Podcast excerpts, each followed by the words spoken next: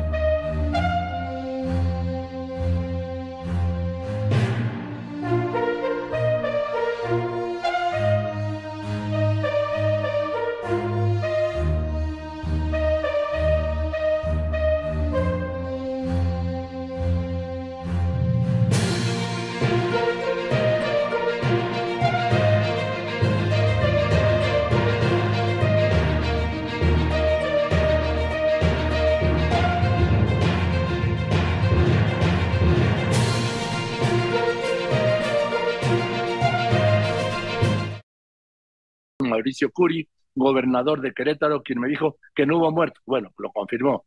Iban 11 detenidos de 26 órdenes de aprehensión giradas y que no se había podido comprobar si el crimen organizado estaba involucrado. Joaquín, ¿cómo te va? Muy buenas tardes. Efectivamente, el día de ayer, a eso de las 11 de la noche, me avisó el fiscal general del Estado que ya había eh, recibido 26 órdenes de aprehensión, ya se las había otorgado el juez, así como 21 cateos en diferentes partes del estado, sobre todo el área metropolitana, Colón y San Juan del Río.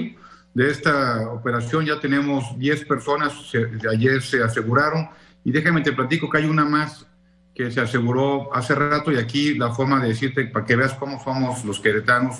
La mamá de uno de estos vándalos lo llevó, lo presentó y dijo, mi hijo también fue, fue parte de esto y estaba entre las 26 personas que tenían orden de aprehensión. Pues te puedo decir que ahorita tenemos 11 personas ya detenidas, siguen las pesquisas, siguen, seguimos trabajando y como lo dije el domingo, esto va en serio. A mí me decían mucho, Joaquín, oye, tienes que agarrar a alguien ya cuanto antes, de, de forma pues muy rápida y muy eh, eh, sin, sin planeación. Yo, yo estoy convencido que esto tiene que ser de forma ejemplar. Por eso eh, la Fiscalía pidió que fuera el, el cargo sobre homicidio en grado de tentativa. Y también decirte que respecto a los lesionados, de los 26 lesionados, en este momento tenemos ya 25 que ya fueron dados de alta, el, número 25 se dio de alta hace unas horas y solamente tenemos una persona que se llama Esteban, que, que está todavía grave, pero con un pronóstico favorable. Acabo de hablar con la mamá de, él y, y ahí están tranquilas, esperando que todo salga bien en las próximas horas. Ahora, cuando me hablas de 26, este no es un tope yo supongo que los investigadores seguirán identificando a los agresores porque fueron decenas y decenas. Sí, por supuesto. Y a partir de estos, pues ya empiezan las demás líneas de investigación. Pero bueno, vamos avanzando, no nos vamos a detener. Esto no es el final, este, eh, Joaquín. Este es el principio. El principio para poder ir agarrando uno por uno, como me comprometí el domingo. Estén donde estén, se llamen como se llamen, se escondan donde se escondan, vamos por ellos, porque lo que sucedió fue una tragedia. Aunque no ha habido ningún muerto, por supuesto que fue una tragedia y en Querétaro estamos consternados por lo que ocurrió, porque eso no demuestra lo que es Querétaro. Querétaro siempre ha sido un lugar de buenas noticias, un lugar de gente echada para adelante. Yo voy mucho al estadio y el estadio siempre trae muy buen ambiente, el ambiente familiar y no lo que vimos el sábado 5. Ahora, en el caso de, de gente que no sea de Querétaro, que también participó en las agresiones, ¿cómo van a hacer con ellos? Mira, por ejemplo, tenemos una persona donde ayer había yo avisado que había perdido el ojo, que, este, que un queretano, un señor de 69 años que también ya estamos en constante comunicación con su familia. Al parecer está, todavía tiene posibilidades de, salvar el ojo, va, a tener dos operaciones más, los estamos apoyando y por supuesto que eso también pues tendrá en esta misma denuncia que tendrá que hacer el señor, pues tendrá que ver también quién fue el responsable por parte del otro equipo. Toma en cuenta que nosotros recibimos 19 denuncias hasta el momento por parte de los que fueron lastimados eh, en, la, mayoría de Jalisco. Falta todavía tomar la denuncia, por supuesto, entre otros de este señor y faltan muchas cosas. Es decir, esto no termina aquí, Joaquín. De verdad, este es el, este es el principio para todo lo que viene. Ahora, gobernador Mauricio Curi, ¿qué opinas de la decisión que está tomando la Comisión Disciplinaria de la Federación Mexicana de Fútbol de cerrar el estadio Corregidora un año y de que el partido cuando juegue el Querétaro de a puerta cerrada y que bueno eso primero esto. Sí bueno entiendo que tiene que haber un castigo ejemplar.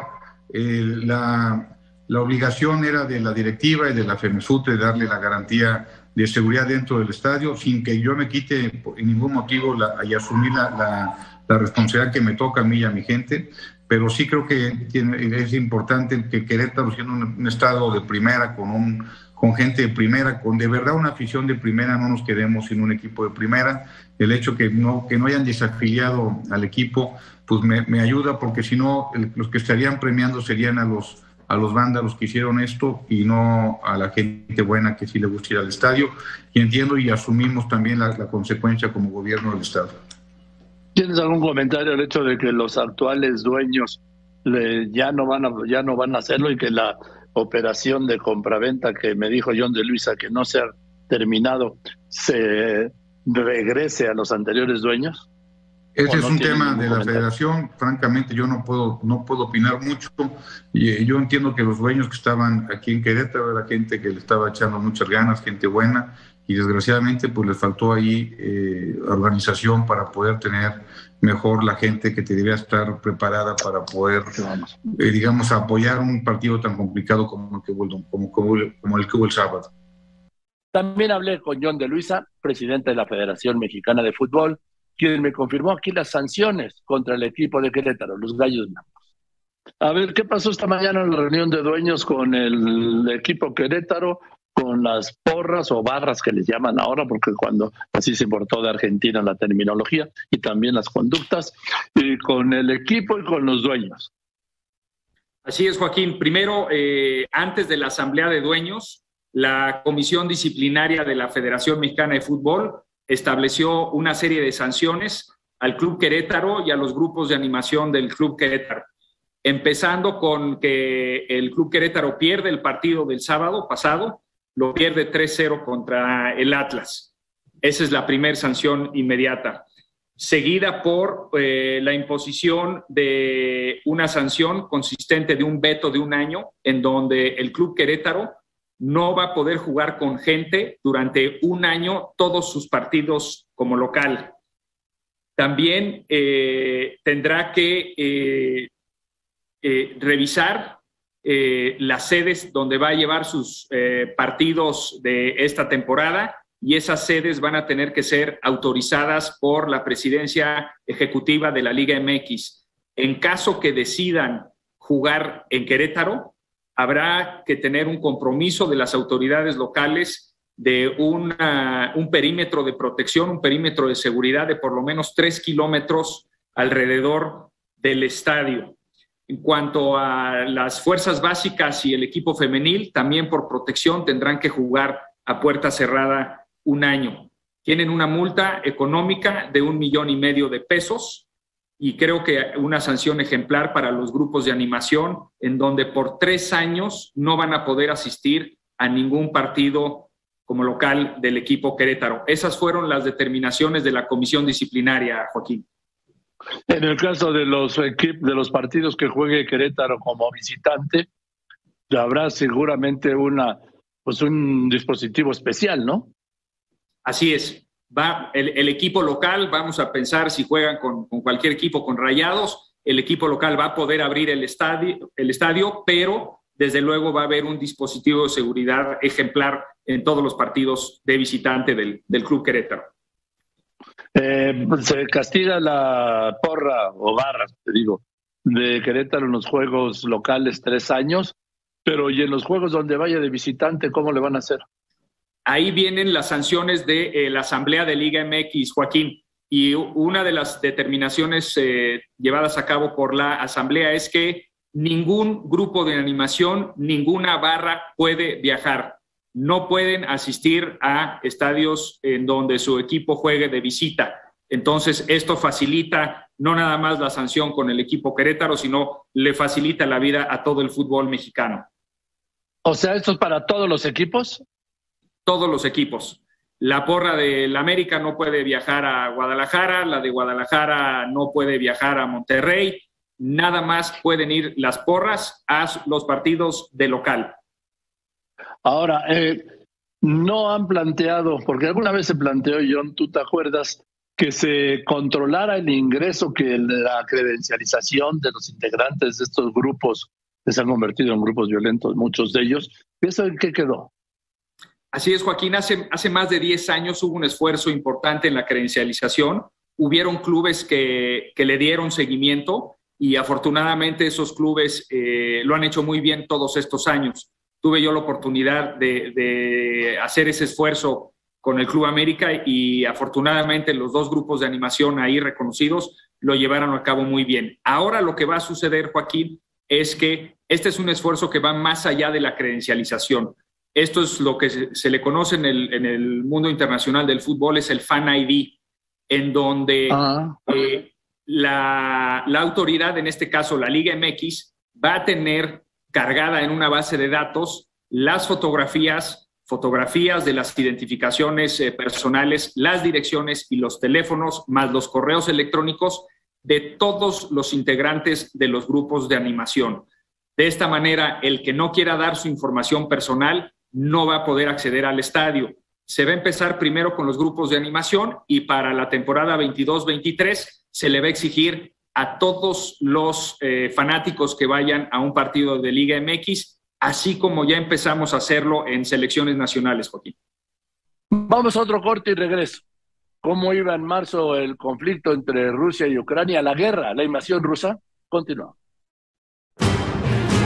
En marzo la información mundial seguía pasando por la invasión rusa a Ucrania, que entró en una fase más peligrosa cuando el ejército de Putin atacó la central nuclear más grande de Europa para después tomarla por asalto.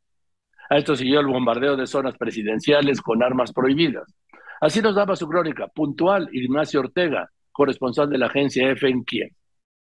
Buenas noches, buenas noches. ¿Qué tal? ¿Cómo va todo? Pues aquí hemos recibido por fin buenas noticias, porque hace un par de horas hubo un acuerdo, un acuerdo entre, entre las dos partes en conflicto durante la segunda ronda de negociaciones en Bielorrusia para para acordar ceses del fuego. ¿Por qué lo digo en plural? Ceses, porque es no va a ser un, alto el fuego general en todo en todo el teatro de operaciones ucraniano, no, va a ser en ciertas zonas. Eh, aún no se han acordado qué zonas van a ser. De hecho, acaba de salir el, el, jefe del Comité de Exteriores de la Duma, la Cámara Baja del Parlamento ruso, para explicar que lo van a acordar pronto, pero aún no está acordado. Por ejemplo, es lógico que una de esas ciudades va a ser Mariupol. Es una ciudad que se encuentra en el mar de Azov, que es clave para atender ese corredor terrestre del que he hablado estos días entre el Donbass y la península de Crimea y hay una catástrofe humanitaria tremenda ahí. El alcalde denunciaba hoy que parece el bloqueo de Leningrado, el bloqueo nazi de Leningrado de la Segunda Guerra Mundial. Entonces, pues está claro que hay zonas, hay, lugares en Ucrania que necesitan corredores humanitarios, no cabe duda. Y entonces, eh, digamos que esta es la primera buena noticia desde que estalló la, invasión, que comenzó la invasión rusa el 24, el pasado día 24. Por tanto, vamos a ver cómo, cómo se lleva a cabo, cómo se implementan esos acuerdos, porque lógicamente los acuerdos suenan bien, pero hay que implementarlos y tienen que ponerse de acuerdo los ejércitos eh, de, eh, de Rusia y de Ucrania, porque en otros lugares los combates van a continuar, eso hay que tenerlo muy en cuenta. Ah, no, sin duda. Acaba de decir Putin eh, Ignacio, que va a terminar con esa antirrusia que creó Occidente refiriéndose a Ucrania. Sí, sí, está obsesionado. Putin hay que reconocer que está obsesionado con Ucrania. Yo creo que es una obsesión. Si todos tenemos obsesiones, ¿verdad? Todas las personas. Pues esta persona llamada Vladimir Vladimir Putin, presidente de Rusia, jefe del Kremlin, tiene una obsesión que es Ucrania. Y esa obsesión tiene que ver, evidentemente, con esta frase que yo creo que, que es la más, para mí la más impactante de cuando anunció la, el reconocimiento de la independencia de Donetsk y Lugansk, que es ¿Queréis descomunización? Os voy a dar yo descomunización. Esa fue la frase que dijo que, que nos impactó tanto. Es decir, que el hecho de que los ucranianos hayan renunciado a todo lo que tiene que ver con el pasado soviético, que hayan hayan em, eh, destrozado las, las estatuas de Lenin en todo el país, a él le parece mal. ¿Por qué a él le molesta tanto eso? Es otro país. Pues no, a él, a él eso le molesta mucho y entonces ha dicho que tiene que eh, eliminar a todos los neonazis que según él gobiernan en este país. Es difícil llamar neonazi a un presidente ucraniano que es judío, de origen judío, ¿verdad? Y fue educado y criado por sus padres que son los típicos eh, ciudadanos de la Unión Soviética. Él era precisamente eh, científico, es decir, que difícilmente él pueda ser un nazi es difícil considerar lo que hay en este país ultranacionalistas, pues sí, los hay. ¿Que hay algún neonazi? También, pero de eso a decir que toda la población y todos los dirigentes son neonazis y justificar así la invasión no tiene, no tiene, no tiene ningún sentido. Está claro que él ha dicho, le ha dicho a Macron, según dicen, lógicamente las informaciones que tenemos al presidente, al, al, al líder francés, Emmanuel Macron, que él va a seguir hasta el final y que lo peor está por venir. Bueno, Vamos a ver, esperemos que no sea así, porque, porque si ellos si siguen y toman, como, como da la impresión, toman el sur de Ucrania y controlan toda la costa y después consiguen también hacerse con el control de Odessa, uff, esto eh, ahí es donde ya Ucrania lo va a tener muy muy problemático ah, en materia de abastecimiento y en el sentido de que todas las fuerzas entonces ya se concentrarán del invasor se concentrarán en torno a Kiev. En la primera semana de marzo llegó a México, regresó a México el avión de la Fuerza Aérea Mexicana que mandó el presidente López Obrador para repatriar a 81 mexicanos y personas de otras nacionalidades que lograron salir del infierno de Ucrania. Así nos lo contaba Andrea Meraz, enviada especial de Grupo Fórmula. Hace unos minutos ya llegamos aquí a Bucarest, el lugar que será el encuentro para que los mexicanos que así lo deseen pueden regresar hacia nuestro país. Durante el día de hoy, muy por la mañana, un grupo de 17 mexicanos que iban acompañados con sus familiares pudieron cruzar ya la frontera entre Ucrania y Rumania. Fueron encabezados por eh, la eh, embajadora de México en Ucrania, Olga García Guillén, también con el cónsul. Pudimos platicar con algunos de ellos y esto es lo que nos narran en la experiencia que tuvieron en los últimos días, muchos de ellos resguardándose en el metro de Kiev o también eh, tuvieron que caminar kilómetros para poder encontrar al autobús que los llevó hasta la ciudad de Siret. Esto fue lo que nos platicaron. Creo que el, momento de más terrores fue cuando tuvimos que irnos al, así de, en cuestión de segundos hacia el metro corriendo porque se había venido un bombardeo alrededor de la ciudad. Entonces nosotros escuchábamos las alarmas, las sirenas, las cuales todavía yo creo no se me quitan de la mente ni la de ella. Pero en ese trance yo creo que sí temimos por nuestra vida porque se oían los aviones no tan alto, o sea, como prácticamente muy bajos y las explosiones alrededor.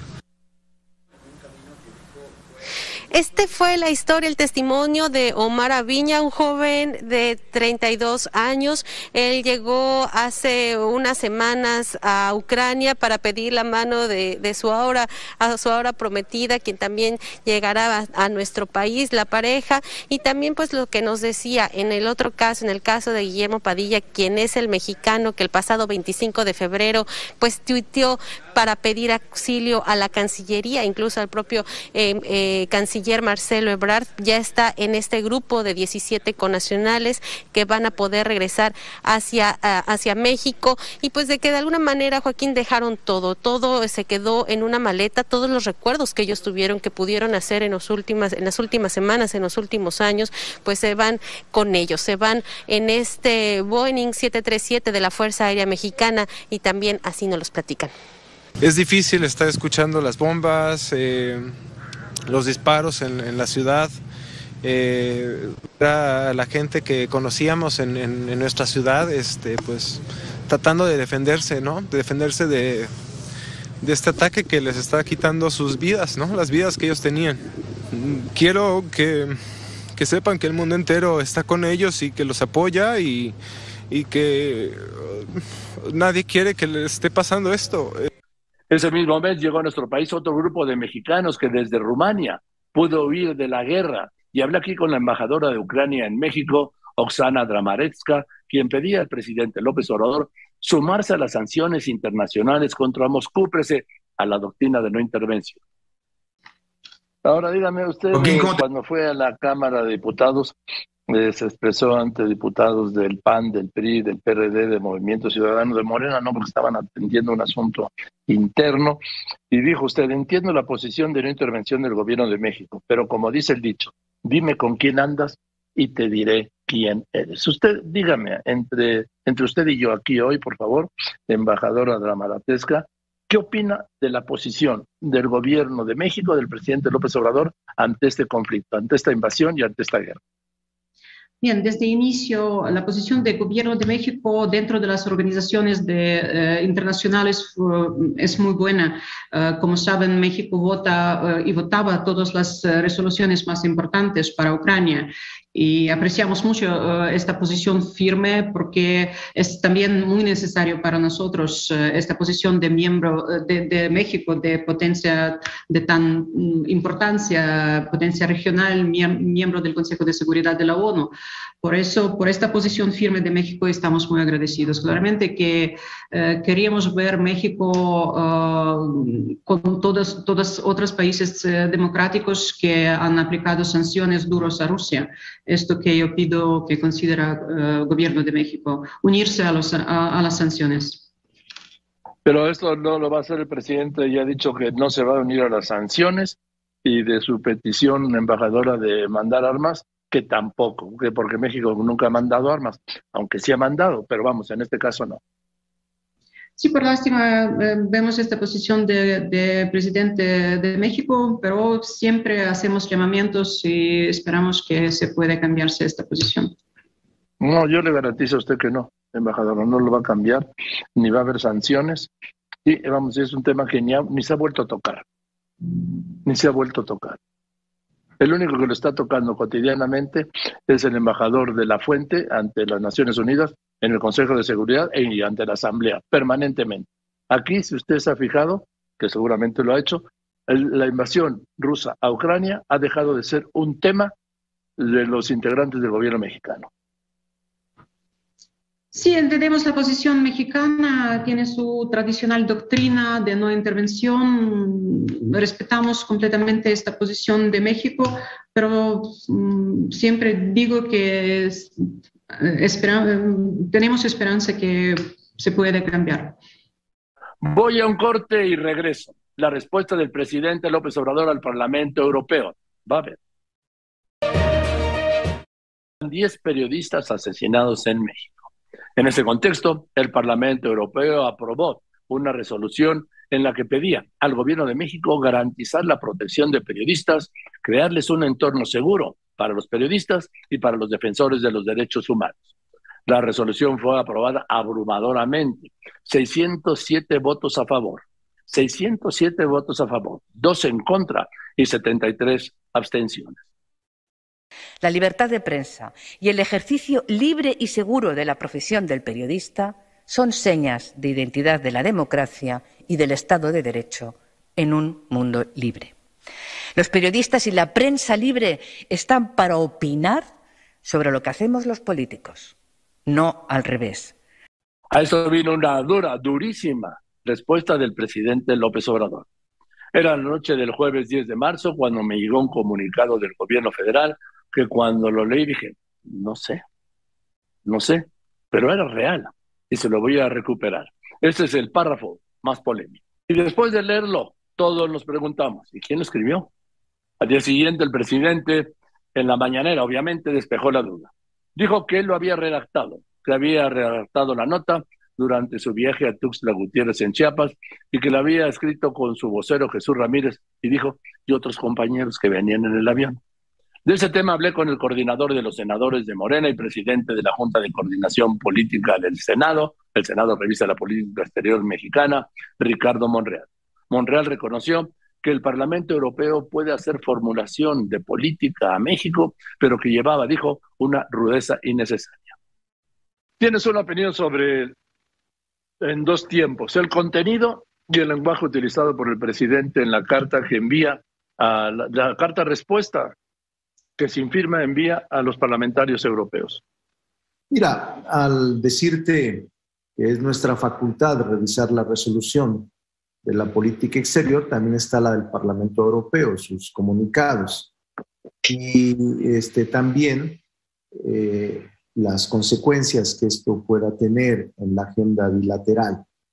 Yo creo que eh, el comunicado en sí pudo haber incomodado a algunos sectores, al propio presidente. Y también la respuesta del presidente incomodó a algunos sectores y a otros agradó.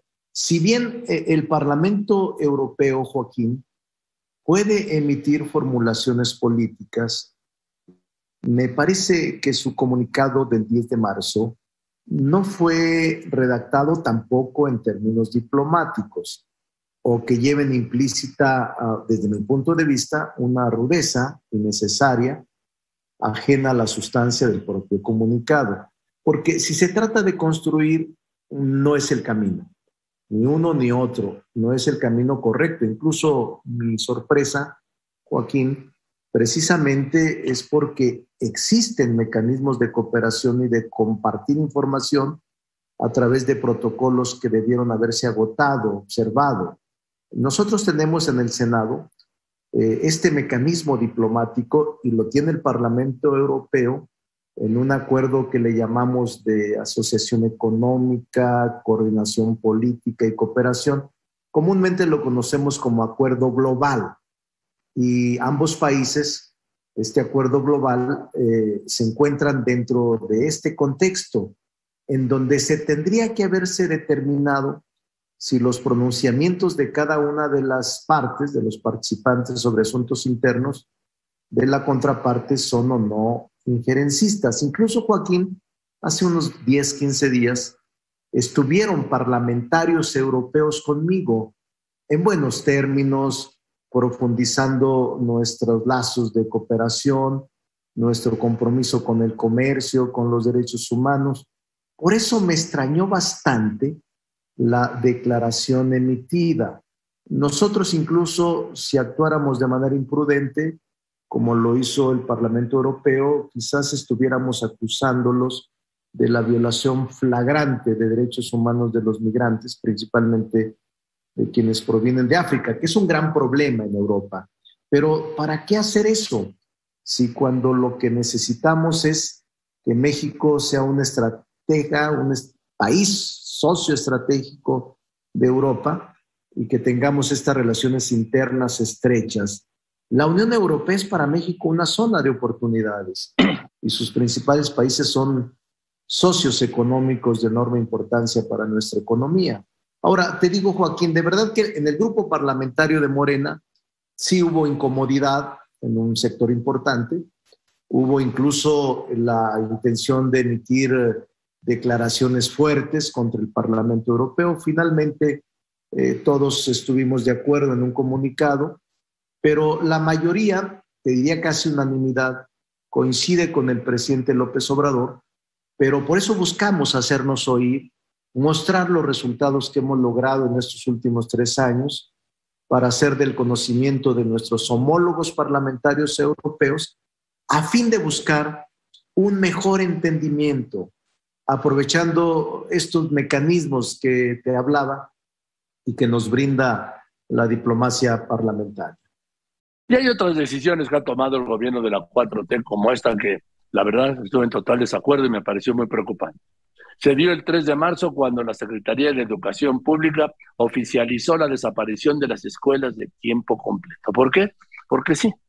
Sobre esto hablé con la profesora investigadora del CIDE y especialista en el tema, Ana Razo, quien urgió a conocer las razones del gobierno que nunca dio para desaparecer este programa, porque además de beneficiar a tres millones y medio de estudiantes, Permitía, dijo, un desarrollo académico, combatía la desigualdad y era uno de los programas mejor evaluados por su calidad técnica y rigor metodológico.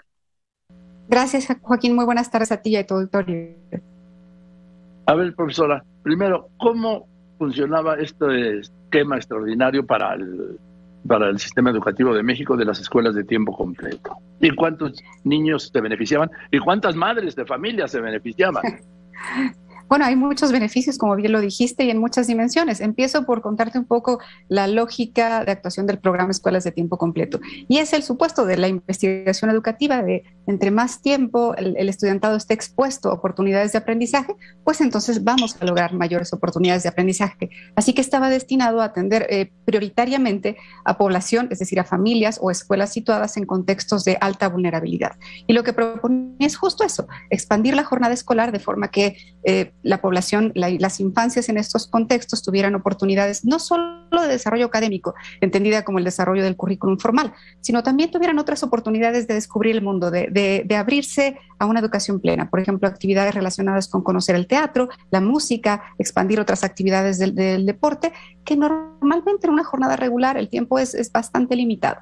Eh, sumado a eso, como bien decías, también estaba otro tipo de aprendizajes, aprendizajes relacionados con la salud y uno de los componentes importantes de la salud era la situación del consumo de alimentos, cómo prepararlos, eh, cómo comer, cómo administrarte, cómo conocer tu cuerpo, cómo conocer qué alimentos pueden ser más saludables que otros. Eh, como, como hablar de estas prácticas de, consumo saludable, cómo convivir con otras personas durante las, horas de los alimentos. Entonces, como ves, había, había, hay muchas dimensiones asociadas a la expansión eh, de la jornada escolar.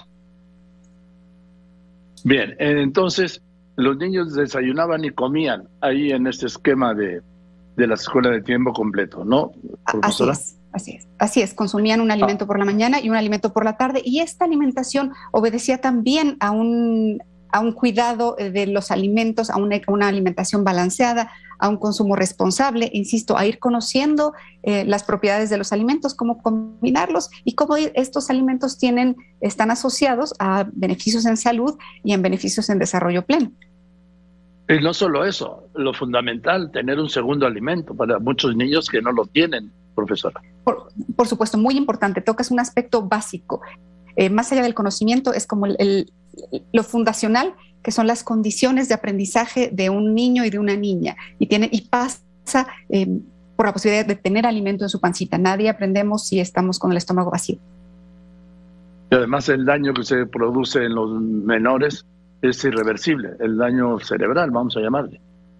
Claro, aquí, aquí la verdad es que hay que rescatar que las escuelas de tiempo completo en su mayoría tenían una amplia participación de las madres y los padres de familia, muchas veces en la colaboración financiera de, ciertos aportes monetarios para la, para, para la elaboración de los alimentos, pero también en la elaboración de los alimentos. Muchas madres de familia comprometían su trabajo, a veces voluntario, en la preparación de estos alimentos. Entonces se generaba un, aspecto de comunidad, eh, de integración, de participación. Y por supuesto, como bien lo mencionaste, la posibilidad de una jornada escolar ampliada hasta las 4 de la tarde hacía posible la incorporación de las mujeres al mercado laboral remunerado, que por el hecho de salir a las doce y media, pues las, muchas mujeres que trabajaban estaban comprometidas en el mercado laboral informal por horas o medio tiempo, jornadas que veían, se representaban en, ingresos económicos disminuidos. Así que como, como bien decías, y aquí acompaño el análisis de muchos de las expertas y de las investigadoras investigadores, en que los beneficios y el potencial asociado a las escuelas de tiempo completo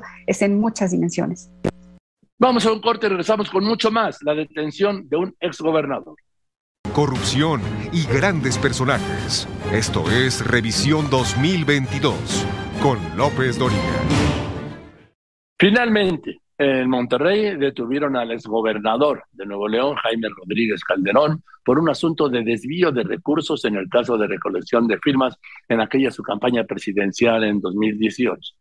Eso se derivó de una denuncia que presentó hace años el entonces senador Samuel, Samuel García, ahora ya como gobernador. Aquí me dijo que sería el fondo de la investigación contra Rodríguez Calderón por corrupción. ¿No ha visto a su antecesor, al Bronco? Anda perdido, este, y qué bueno porque Nuevo León es, ya no es bienvenido. El domingo la sociedad civil nos presentó a los gobernantes encuestas de cómo arranca Nuevo León y fíjate cómo el Bronco salió con 87% de reprobado, solamente el 13% lo aprobó su gestión, el 60% cree que no hizo nada, que no tuvo avance.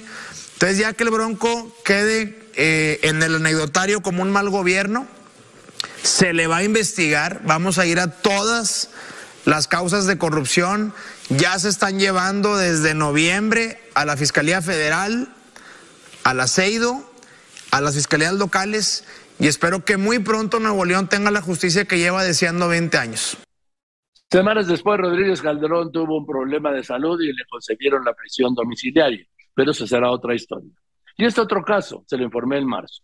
Una juez separó del cargo a la alcaldesa de Cuauhtémoc, Sandra Cuevas, y la acusó de robo, abuso de autoridad y discriminación contra policías de la Ciudad de México que hacían un operativo contra vendedores ambulantes. El punto es que la que fuera candidata de PAN PRI habló aquí y acusó a Claudia Sheinbaum de lo que llamó una persecución política, dijo, por haberse negado tres veces a pasarse a Moreno y por haberle ganado la alcaldía Cuauhtémoc a Dolores Padierna. Buena tarde, gracias por el espacio. Aquí a sus órdenes. A ver, está usted suspendida como alcaldesa. Exactamente, a partir de hoy y hasta el día jueves, es decir, durante tres días estoy suspendida del cargo. Estas fueron las medidas que la jueza Elma eh, Maururi eh, determinó sin aún escuchar mi declaración. Yo todavía no declaro, lo haré hasta el próximo jueves a las 8 de la mañana.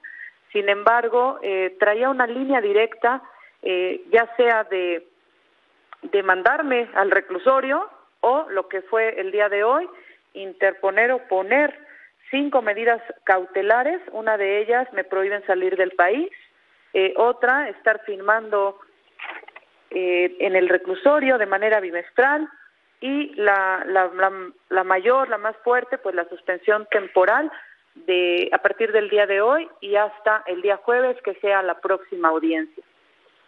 Y mientras tanto, ¿qué pasa? Usted ya no es alcaldesa. Exactamente, ahorita estoy suspendida de mis actividades, queda, queda a cargo el maestro Medina. Eh, los trabajos en la alcaldía Cuauhtémoc no van a parar, van a continuar. Con todo respeto, ¿qué cargo tiene el con todo respeto, Sandra Cuevas, ¿qué cargo tiene el maestro Medina que dice usted? Él es director general de gobierno y es quien queda a cargo de la alcaldía. Yo no recuerdo otro caso de que hayan hubieran suspendido a un alcalde o una alcaldesa, ¿usted sí? Yo no lo recuerdo. Eh, yo tengo, quiero decirle que llevo ocho meses dentro de la política, jamás había estado ni había contendido por un cargo popular. Eh, he sido una persona de trabajo, he sido una persona eh, que ha estado evidenciando la corrupción de Partido Morena. Eh, ahorita esta situación es definitivamente una persecución política. El no haber aceptado pasarme a Morena, pues esta, esto es lo que está ocurriendo, este montaje que quiere verme o destituida o en una cárcel. Esas son las dos cosas que quiere la doctora Claudia Sheinbaum, quien fue la que orquestó toda esta situación. Y quiero comentarle que no me preocupa la carpeta de investigación. Ellos, cuando salen el día 12 de febrero a acusarme, me acusaron por privación ilegal de la libertad, por robo, de dos policías, por lesiones, de dos policías auxiliares de la Ciudad de México. Exactamente, en contra de dos policías. Hoy, como ya no les daba la figura de la privación ilegal de la libertad, solamente está el robo, las lesiones y la discriminación. Quiero comentarle, eh, señor Joaquín, que yo ya ingresé la semana pasada los videos en donde se desvirtúa las declaraciones de los dos mandos, de los dos policías que dicen ser eh, los afectados y un tercero que también me acusa de privación, en su momento de privación ilegal de la libertad y después me acusa de robo. Yo no me imagino que una sola persona, una mujer de 1,57 de altura, hubiera golpeado, privado de su libertad, a tres policías que tienen en su cargo o de experiencia más de 20 años, que venían armados, es imposible, es imposible. Ajá, pero le vuelvo a repetir, no le da la privación ilegal de la libertad y entonces me configuran el delito de robo y el, el, delito de lesiones y de discriminación en contra de Omar García Harfush. En este caso, el que tendría que denunciarme es Omar García Harfush.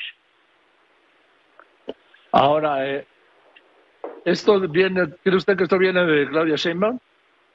Esto es una persecución política, es un montaje que orquestó la doctora Claudia Sheinbaum Pardo por las cuatro veces que yo me negué pasarme a Morena. Insisto, me siento tranquila, estoy tranquila, sé que se va a desvirtuar, a desvirtuar en la próxima audiencia, que es el día jueves, todas las mentiras, toda la declaración falsa que hizo cada uno de los policías, los tres policías. Y por supuesto, Claudia Sheinbaum reaccionó y negó que existiera una persecución política contra Claudia Cuevas. En este escenario, hablé con el vocero de la Fiscalía General de la República de la Ciudad de México, Ulises Lara, sobre el caso de Sandra Cuevas. Me aseguró que se actuaba con base en una denuncia de dos policías agredidos y descartó lo que llamó motivaciones políticas. ¿Qué respondes? Eh, lo que podemos decirte y a ti, auditorio, y agradecer primero la posibilidad de estar aquí, es que es resultado de un proceso de investigación, es una carpeta de investigación que se inicia sobre la base de la denuncia de dos mandos policiales que fueron agredidos y que fueron eh, ofendidos por parte del personal de la Fiscalía, entre ellos la titular de la alcaldía Cuauhtémoc, y que fue motivo de una investigación donde se integraron además elementos de prueba, testimonios, y sirvió para que la juez determinara que había posibilidades de judicializarlo, quien conoció de la causa. Eh, desde el pasado 24 de febrero fueron convocados, después se transfirió para el 28 y finalmente el día de ayer se llevó a cabo la audiencia en donde se presentaron también pruebas por parte de las personas que fueron señaladas como probables responsables de los delitos de robo, abuso de autoridad y de discriminación. En ese sentido, lo que tenemos es una ampliación del plazo para poder tener todos los elementos de valoración de parte del juez. Ayer, de la jueza en este caso, eh, se presentaron algunos eh, datos por parte de los eh, señalados y será el día jueves en la mañana cuando se convoque a sesión de esta audiencia para que ya conocidos los elementos se pueda determinar si se genera una, un proceso de vinculación o se da la vinculación a un juicio que tendrá una audiencia intermedia y finalmente un juicio oral o una salida intermedia que puede ser alguna de las opciones que se tienen dentro del sistema penal acusatorio. En eso estamos. Quisiera ser muy claro, Joaquín, que la Fiscalía ha actuado sobre la base de esta denuncia y no sobre la base de ninguna acción política. Se puede revisar dentro de todos los documentales que se han presentado. No hay en ninguno de los casos ningún señalamiento por motivos de carácter partidario o de carácter eh, o de otra índole señalados en ese sentido. Ha sido producto de esta denuncia de los elementos de prueba y es lo que ha integrado nuestro eh, coordinador de alto impacto a través de sus agentes del Ministerio Público. ¿Hasta cuándo? Yo sé que esto depende más bien de la jueza, pero eh, tú, como vocero de la Fiscalía, ¿tú tienes una idea de cuánto tiempo puede quedar suspendida la alcaldesa de Cuauhtémoc? Bueno, en efecto, este es un tema que resuelve, como bien dices, la juez. Va a depender de qué es lo que ocurra el próximo día jueves.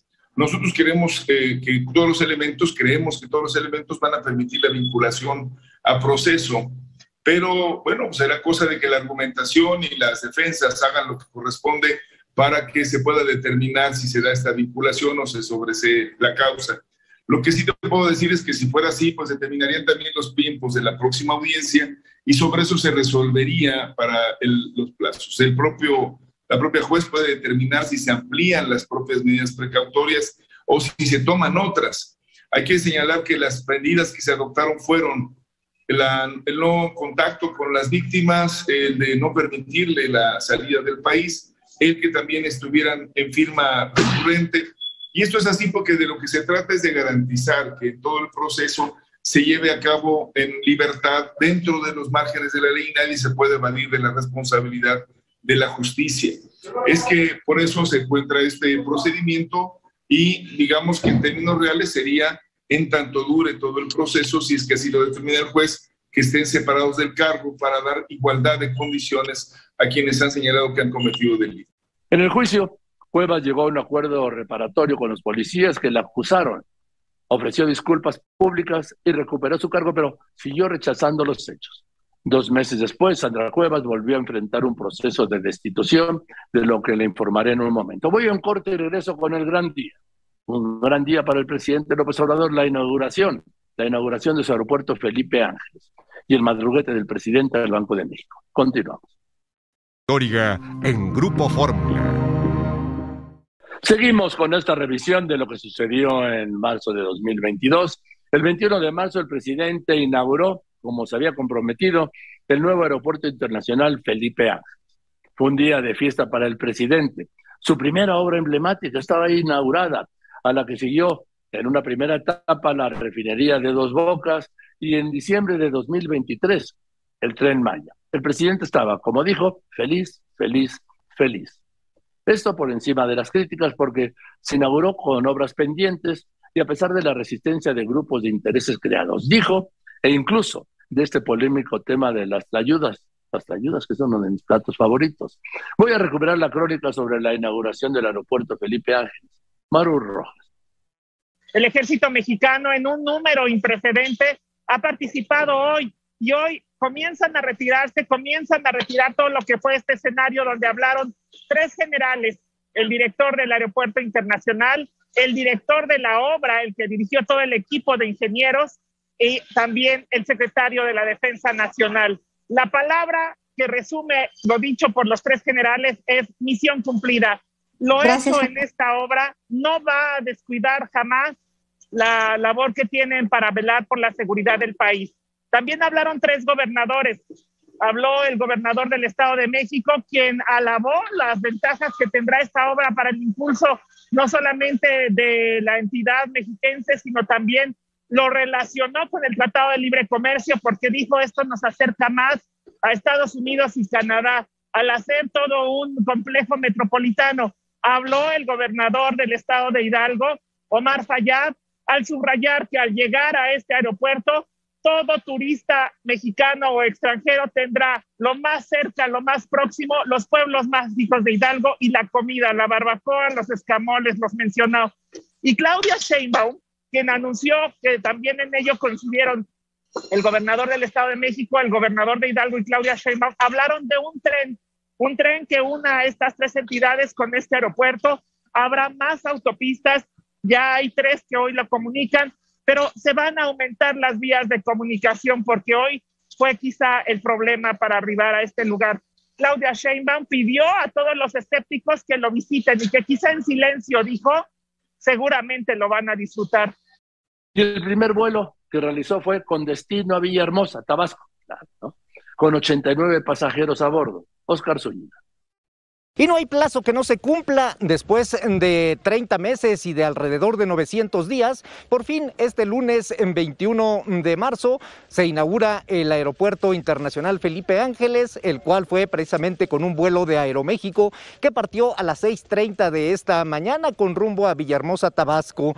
Como bien lo decía mi compañera Laura Cardoso, se han tenido ya varios vuelos en lo que va de este día y desde luego también ya ha llegado punto de las 13.20 de este lunes, el vuelo internacional eh, de Conviasa, Conviasa que viene precisamente de Caracas, Venezuela, eh, ya arribó precisamente aquí al Aeropuerto Internacional Felipe Ángel. se espera en el transcurso de este día la llegada de al menos eh, cinco vuelos más, son de carácter nacional y bueno, pues estaremos muy pendientes aquí a través de la señal de Grupo Fórmula.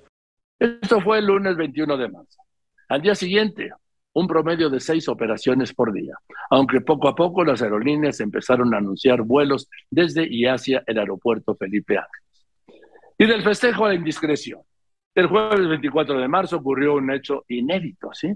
El presidente López Obrador adelantó en su mañanera el anuncio de política monetaria del Banco de México, que haría ese mismo día la una. El anuncio en la junta en la que se determinó aumentar en medio punto porcentual la tasa de interés para dejarla entonces, marzo, 6.5%. Y efectivamente, más tarde el Banco de México hizo ese anuncio en los términos de lo revelado por el presidente. El Instituto Mexicano para la Competitividad consideró que la divulgación anticipada de esta información, del aumento en la tasa de interés, vulneraba la autonomía del Banco de México. Por la noche, en su discurso al inaugurar la Convención Bancaria de Acapulco, el presidente ofreció disculpas. Quiero eh, ofrecer una disculpa a la presidenta, la gobernadora del Banco de México y a los eh, vicegobernadores porque recibí la información anoche de que habían tomado la decisión de incrementar la tasa al 6.5%. Pensé ya se había hecho público y hoy en la mañana este, hablé del tema, pero quiero decirles que reafirmo mi compromiso de respetar la autonomía del Banco de México. Esa misma noche, la gobernadora del Banco de México, Irene Espinosa Castellano, dijo que aceptaba las disculpas ofrecidas por el presidente. Pero la mañana siguiente el caso se reavivó cuando desde su mañanera en Morelos el presidente reveló que quien le había pasado la información del Banco de México era el secretario de Hacienda, Rogelio Ramírez de la O. Al ser cuestionado por reporteros allá todavía en Acapulco, en la convención, Ramírez de la O descartó renunciar a su cargo. Ustedes no hagan caso de rumores, y ahí quedó, y de una crisis a otra. El aumento de los precios de la gasolina, esa realidad que molesta mucho al gobierno y es que para contener los precios de los combustibles disparados por el alza del petróleo, provocado a su vez por la invasión rusa a Ucrania, y evitar que impactara más en la inflación, quiero decirle que el presidente López Obrador aprobó un subsidio a todas las gasolinas. Esto lo confirmó aquí la secretaria de Energía, Rocío Naya. ¿Cómo se puede mantener con estos disparos de los precios internacionales el precio de los combustibles en México. Bueno, qué bueno que mencionas todos estos números. Primero, lo que estamos viviendo hoy, pues es un conflicto internacional, eh, la guerra de Rusia y Ucrania. Rusia es un importante productor energético.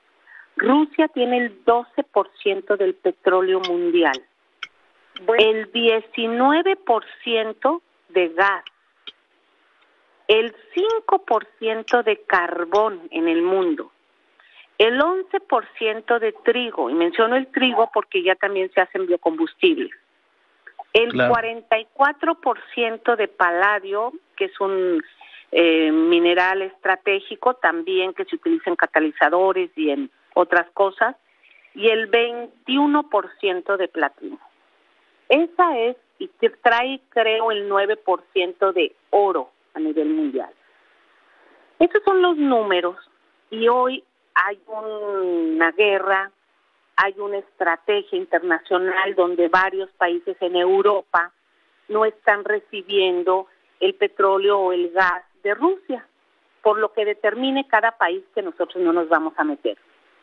Ante esta falta en el mercado, por supuesto, en todo el mundo em, se eleva se eleva el costo porque pues eh, la demanda continúa y la oferta cae. Esto hace que los precios del petróleo suban y el y los precios del gas. El gas es diferente. El gas en el mundo hay cinco cotizaciones. La cotización de Latinoamérica es una, la cotización de Estados Unidos y Canadá es otra, la cotización de Europa es otra y la de Asia es otra. La de Europa y Asia está muy ligada. Rusia pues es el principal proveedor de gas tanto en Europa como en Asia. Por eso traen ellos unos precios altísimos. Nosotros traemos aproximadamente 4 dólares, 4.5 dólares el millón de pies cúbicos. Allá en Europa lo traen en 40, 45 o 50 dólares. Fíjate, aquí te lo, aquí te lo tengo, aquí te lo tengo. El año pasado el Eurogas subió el 1055%. Sí, sí. Y en lo que va de estos, en enero y febrero, el Eurogas ha subido 170%, Rosy. Sí, así es. Así es. Este, por el conflicto pues que traen allá con Rusia. Nosotros eh, eh, tenemos contratos a largo plazo con gas de Estados Unidos, el gas que produce Pemex. Eh, nuestro gas en este momento es el que se cotiza más barato en todo el, en todo el mundo. Traemos de 4 a 4.5 aproximadamente. Esto no quiere decir que no pueda tener afectaciones porque estamos acá en América. No, no estamos en el entorno mundial, pero sin embargo nuestra cotización es menor. En el petróleo, el petróleo es muy interesante. Eh, estuvimos antier en 119 dólares el barril de la mezcla mexicana, ayer estuvo en 105, eso cerró ayer a las 6 de la tarde, porque también eh, ese sí es un volumen que se maneja universal. Eh, las refinerías en todo el mundo demandan petróleo. Eh, China, India, por supuesto, Estados Unidos, Europa, eh, Australia, eh, América, pues todo el mundo demandamos gasolina y el petróleo, pues al momento en que se vende caro, pues la gasolina en los países en quien refinan, pues lo dan más caro. En nuestro caso, tenemos petróleo y una parte eh, se va, se exporta y otra parte pasa a proceso de refinación en las seis refinerías de Pemex. El presidente nos instruyó tanto a la Secretaría de Hacienda como a la Secretaría de Energía que hiciéramos un balance. El, lo que estamos exportando, pues vamos a tener un excedente petrolero y que ese excedente petrolero sirva para subsidiar un porcentaje de la gasolina que consumimos en México. Tengo que ir a otro corte, pero regreso con dos temas claves que se perfilaban en más. La reforma eléctrica y la revocación de mandato. Una serie de programas especiales con López Dóriga. Entramos a la recta final de esta revisión con lo más relevante de lo que le informé en marzo de este 2022 mes en el que se dio otro choque por la discusión por la reforma eléctrica de López Obrador. marzo, penúltimo mes del periodo ordinario del Congreso, que terminaría el último día de abril. Y la oposición insistía en que no aprobaría la iniciativa presidencial de la reforma eléctrica tal y como estaba planteada. Sobre esto hablé con el coordinador de los diputados de Morena, Ignacio Mier, quien admitió que haría modificación. Y además le respondió al embajador de Estados Unidos en México, Ken Salazar, quien había declarado que sin confianza no habrá inversión. Todo esto en el contexto de la discusión de esa reforma eléctrica. Hola, muy buenas tardes. Qué gusto saludarte, Joaquín. Es un gusto siempre A ver, tener la oportunidad. Ya lo dan por hecho. Ya vi este, este cronograma así de la ruta legislativa y ya está, ¿no? Ese es el, nuestro escenario ideal. Siempre hay que trabajar siempre con, con escenarios y con propuestas. Entonces, esa es la nuestra, nuestro mejor escenario, y tenemos que construirlo para que sea posible. Va a implicar mucha, mucho diálogo, mucha política, em, argumentación, sensibilidad, prudencia para poderlo lograr. Hasta ahora lo hemos hecho Sí, perdón. Eh, perdón, Ignacio. Y también van a necesitar los votos del PRI, porque les faltan 53 al bloque de oficialista, o sea, Morena, PT y Verde, para tener la mayoría calificada. Sí, nos faltan no solamente del PRI, hay que pensar también en, el PAN, hay que pensar en el PRD, Movimiento Ciudadano, que acompañen esta propuesta de reforma constitucional a la industria eléctrica. Y en eso estamos trabajando, para eso fue el Parlamento abierto. Ayer se hicieron entrega de los libros blancos que contienen de manera íntegra la participación de quienes se manifestaron a favor y quienes se manifestaron en contra. Son, en contra son 135 participantes, fueron ocho, más de 80 horas de discusión y tenemos los audios, los videos y la versión estenográfica que les servirán de elementos de juicio a los integrantes de las comisiones para, en, en su caso, votarla a favor. Dime una Ignacio, mira, yo te reconozco que siempre has sido un hombre serio. ¿Va a salir esta reforma como la quiere el presidente sin que le toquen una coma? No, ya de hecho, de entrada te puedo adelantar que derivado del Parlamento abierto personalmente, yo distinguí cuatro cuestiones que puse a consideración del grupo parlamentario que creo que son atendibles y en coordinación republicana también con el Ejecutivo. Y una de ellas es este, muy importante, la presentó el, el gobernador Fayad para considerar a la electricidad como un derecho humano y precondición que debe de establecerse para la satisfacción de los otros derechos humanos. No podemos concebir la salud sin pensar que los hospitales, los, los requieren electricidad o la, la seguridad requiere alumbrado público y lo mismo sucede con sí, toda la vida, pero en fin. Toda la vida requiere, entonces, es una precondición el uso y el suministro de la electricidad. Esa fue una aportación. Estaba enunciada, está enunciado en el 27, en el último párrafo del 27, pero para dejarlo de manera más expresa, se está proponiendo una reforma al cuarto constitucional. Esa reforma eléctrica del presidente López Obrador se estrellaría en abril con la oposición en el Congreso que rechazaba su iniciativa. Esto se lo detallaré cuando revisemos el mes que viene, ¿sí? Abril. En ese mismo mes de abril, el presidente López Obrador presentaría oficialmente otra iniciativa de reforma, la reforma electoral, de lo que nos ocuparemos, claro, cuando repasemos abril. Pero desde semanas antes, el presidente ya había hecho adelantos de lo que contendría esta reforma electoral. Eliminación del INE tal como está y del Tribunal Electoral y el modo de elegir a consejeros del instituto y a magistrados del tribunal.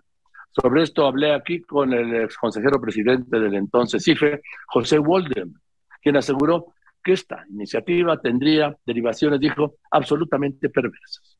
Buenas tardes, Joaquín. Me da mucho gusto escucharte y estar con tu auditorio.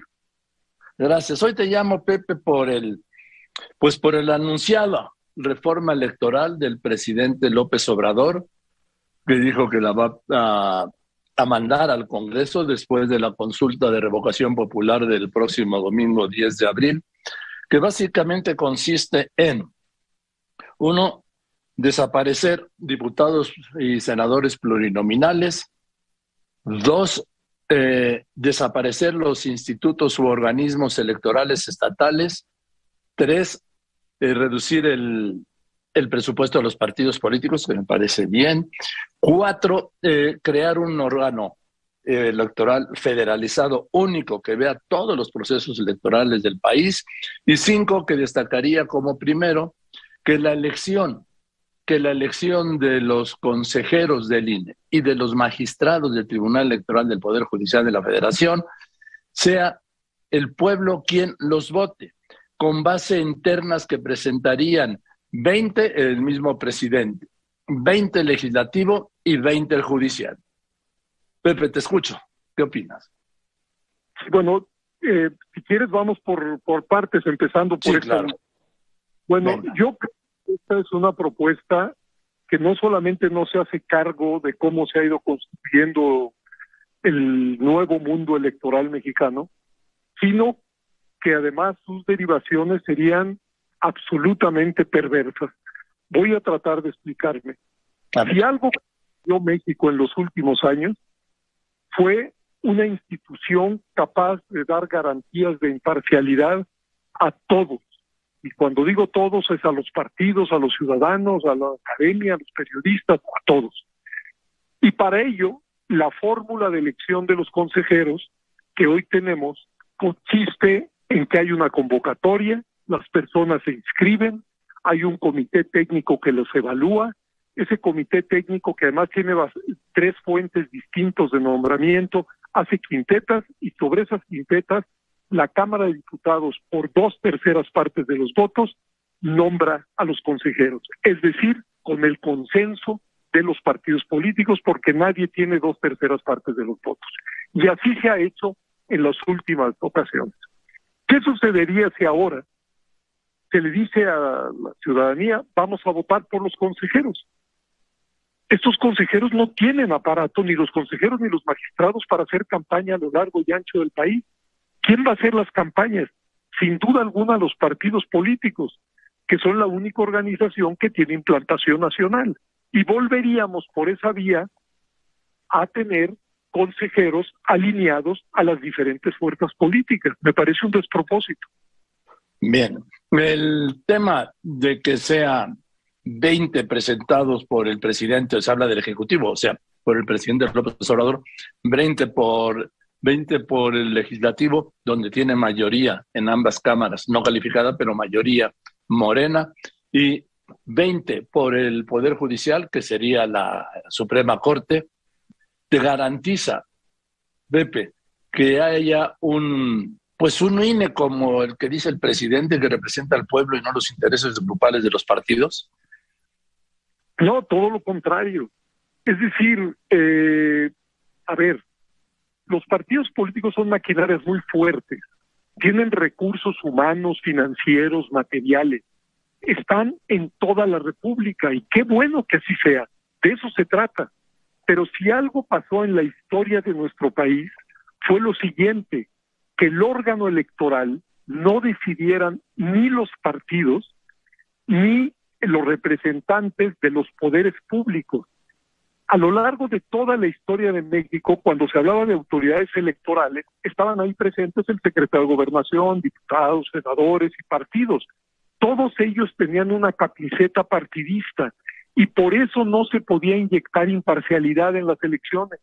Luego de la crisis electoral del 88 fue que surge el IFE, precisamente porque todas las fuerzas políticas, desde el gobierno hasta las oposiciones de entonces, se dieron cuenta que no México no podía ir a unas elecciones con una autoridad de esa naturaleza y por eso se crea el IFE y se inaugura con una figura que fue la de los consejeros magistrados, que se pensaba entonces era una especie de fiel de la balanza entre los representantes de los partidos y los representantes de los poderes públicos. Pero en sucesivas reformas, los partidos y los representantes del legislativo perdieron su voto y salió la Secretaría de Gobernación de la autoridad electoral y quedaron a cargo solo consejeros electorales que pasan por el procedimiento que antes describía. Ir a un procedimiento como el que señala el, el presidente va a desembocar en nuevos consejeros alineados a los partidos, porque si no cuentan con el apoyo material, físico, humano de esos partidos, simple y sencillamente no podrán ganar una votación. Y se acercaba la consulta de revocación de mandato, que fue el domingo 10 de abril.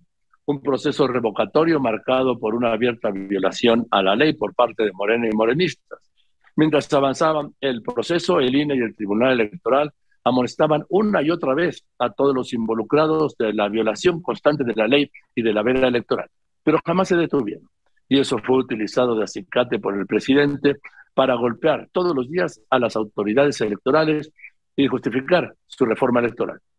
Voy a otro corte y regreso. Sélvame el tren.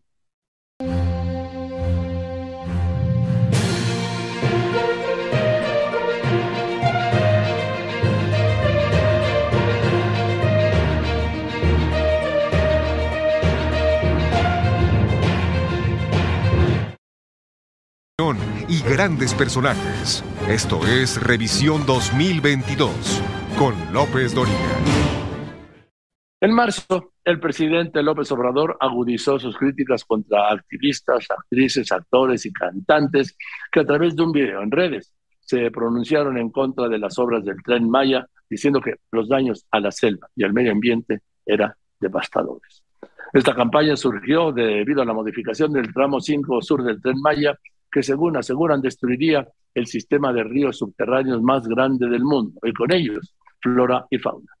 El actor Eugenio Derbez respondió a los señalamientos del presidente, que los llamó pseudoambientalistas, y aclaró que nadie les pagó, ¿sí?, para realizar esta campaña, insistió en que seguiría protestando contra las obras que dañen al medio ambiente. Que llegara la, llegara la mañanera.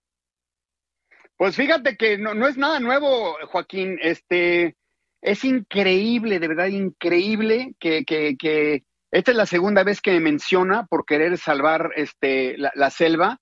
Y la primera, ¿sabes por qué fue Joaquín? Por haber pedido cubrebocas para un comercial, para un, para un hospital, perdón, por, pedir cubrebocas para un hospital de IMSS en Ciudad Juárez.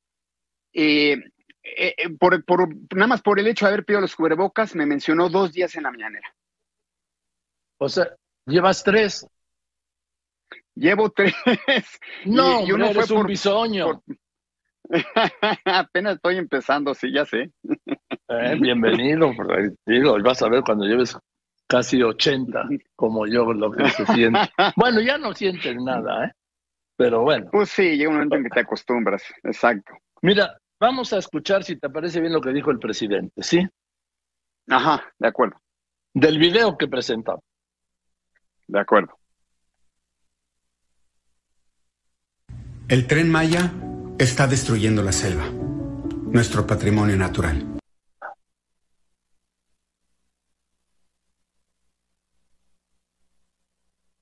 Este es el video. No, este ya lo presentamos el mismo día. ¿Tienen lo que dijo el presidente de Eugenio?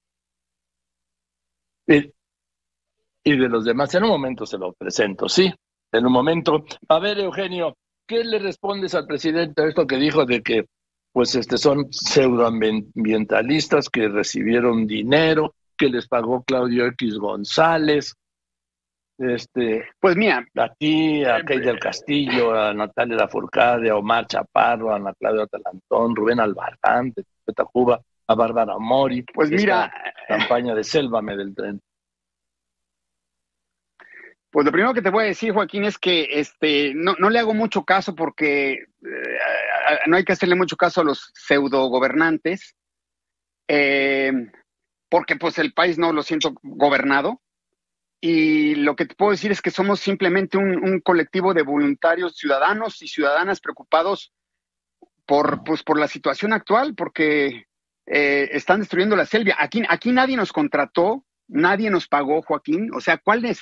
Ya parece que voy a tener, a estas alturas de mi carrera, Joaquín, voy a tener necesidad de, de, de venderme por unos cuantos pesos, no sé cuánto paguen por hacerle publicidad a algún partido. Y efectivamente, dos días después, el domingo 27 de marzo, la película Coda, donde participa destacadamente Eugenio Derbez, ganó tres Óscares. Voy a recuperar la crónica de Laura Pérez Cisneros. Regresó el glamour en lo que fue la edición número 94 de la entrega del Oscar. El discurso más emotivo fue el de Troy Kotsur como mejor actor de reparto. Todos se pusieron de pie y agitaron las manos para honrar el triunfo del actor sordo por la película Coda. Quiero dedicar este premio a toda la comunidad sorda y a todas las personas con discapacidades. Es nuestro momento, señaló Kotsur, que se convirtió en el segundo actor en ganar un Oscar después de que su compañera de reparto en Coda, Marley Matlin, lo lograra en 1987 con Children of a Lesser God. Jane Campion se llevó la estatuilla como mejor directora por El poder del perro. La mejor actriz fue para Jessica Chastain. Mejor película de animación para Encanto. Se celebraron los 60 años del icónico personaje James Bond y fue la canción No Time to Die con Billie Eilish quien se llevó el Oscar a la mejor canción original. Lo que es una tradición dentro de la ceremonia lo mejor del cine es cuando se recuerda a los que han partido, y entre ellos la mención a nuestra gran actriz y productora mexicana, Carmen Salinas. Y sí, el momento que será más recordado fue cuando el comediante Chris Rock hizo una broma pesada sobre la alopecia que sufre el esposo de Will Smith. El actor subió al escenario y le propinó un golpe dejando a toda la audiencia en el asombro. Más tarde, cuando recibió el Oscar como mejor actor, llorando señaló, Pido perdón a la academia y a mis compañeros de nominación. Y agregó, el amor te lleva a hacer locuras. Sin embargo, lo que pudo ser su mejor noche como actor llegó a tener opiniones encontradas. Finalmente apareció Lady Gaga acompañada de la gran Liza Minnelli para anunciar a la mejor película Coda, donde participa Eugenio Derbez. El escenario del Teatro Dolby nuevamente se llenó de un momento silencioso de agitar las manos y también los corazones. Fue una noche de emociones, risas y hasta lo que será el inolvidable golpe de Will Smith. Realización Ninora Corona. En Grupo Fórmula, yo soy Laura Pérez Cisneros. El presidente López Obrador nunca felicitó a Derbez, al contrario del Palacio Nacional contra el actor y los ambientalistas por el tema del tren Maya. Bien, eso es todo. Muchas gracias. Buenas tardes. Recuerde usted que aquí le voy a tener. Estamos haciendo esta revisión de todo este año de 2022, un año extraordinario. Y recuerde, recuerde que nos vemos mañana aquí a la una y media de la tarde que los dejo con Eduardo Ruiz y que nos vemos pues mañana como todos los días. Hasta mañana.